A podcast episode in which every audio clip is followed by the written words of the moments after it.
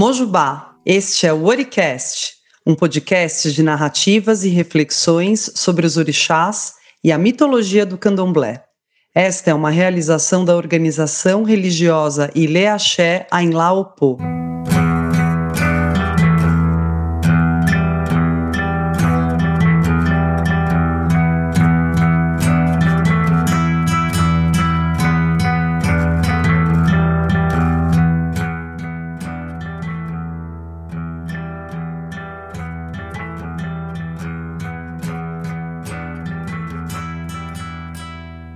Nesta primeira temporada, o tema é Iku, a morte, e serão retratados alguns mitos sobre orixás e seus encontros com Iku.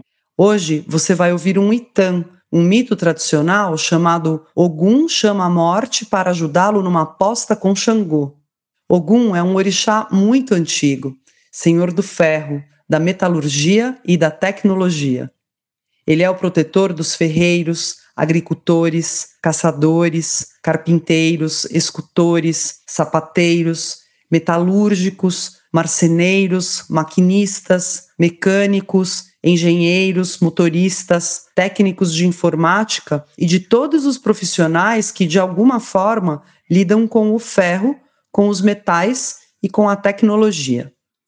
Orixá do trabalho, Ogum é um orixá civilizatório por excelência se no passado ele criou as ferramentas agrícolas, as máquinas e as armas para que os homens dominassem a natureza e produzissem cultura, hoje ele segue seu trabalho fornecendo a tecnologia da comunicação, os computadores, satélites, estações espaciais, para que a civilização avance. Por isso é que ele também é conhecido como o Senhor dos Caminhos.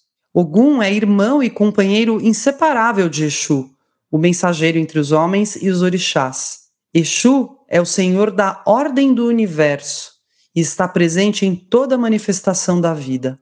Dizem os mais velhos que Ogum é o motor e Exu é o combustível. Ogum é o trabalho, a ciência e a tecnologia, sem os quais o homem não produz cultura, não abre novos caminhos e não progride.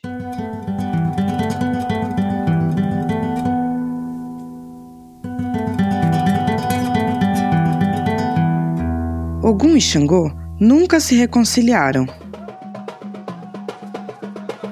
Vez por outra, digladiavam-se nas mais absurdas querelas. Por pura satisfação do espírito belicoso dos dois, porque eram os dois magníficos guerreiros. Certa vez, Ogum propôs a Xangô uma trégua em suas lutas, pelo menos até que a próxima lua chegasse. Xangô fez alguns gracejos. Ogum revidou, mas decidiram-se por uma aposta, continuando assim sua disputa permanente. Ogum propôs que ambos fossem à praia e recolhessem o maior número de búzios que conseguissem. Quem juntasse mais, ganharia, e quem perdesse, daria ao vencedor o fruto da coleta. Puseram-se de acordo.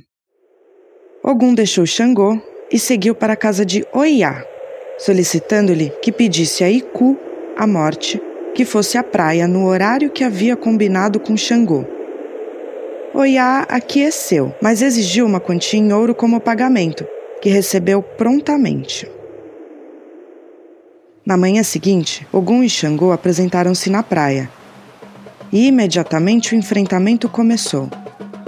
Cada um ia pegando os búzios que achava e, vez por outra, se entreolhavam. Xangô cantarolava sotaques jocosos contra Ogum. Ogum, calado, continuava a coleta. O que Xangô não percebeu foi a aproximação de Iku. Ao erguer os olhos, o guerreiro de fogo deparou com a morte, que riu de seu espanto. Xangô soltou o saco da coleta, fugindo amedrontado e escondendo-se de Iku. À noite, Ogum procurou Xangô, mostrando seu espólio. Xangô, envergonhado, abaixou a cabeça e entregou ao guerreiro o fruto de sua coleta.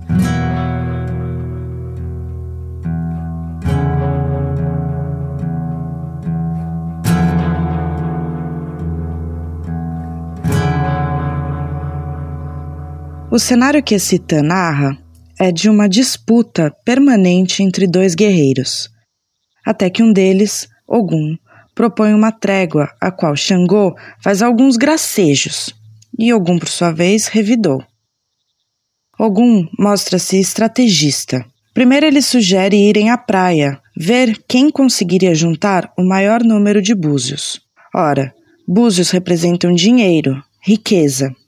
Assim, o mais forte é aquele que consegue acumular mais, acumular mais poder.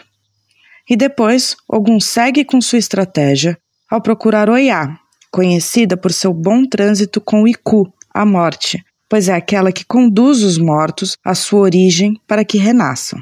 E pede a ela que fizesse com que Iku fosse à praia no horário marcado. Xangô, por seu lado, parece nada ter se preparado. Não armou nenhuma estratégia, foi na raça e na coragem, cheio de presunção de que nada precisaria.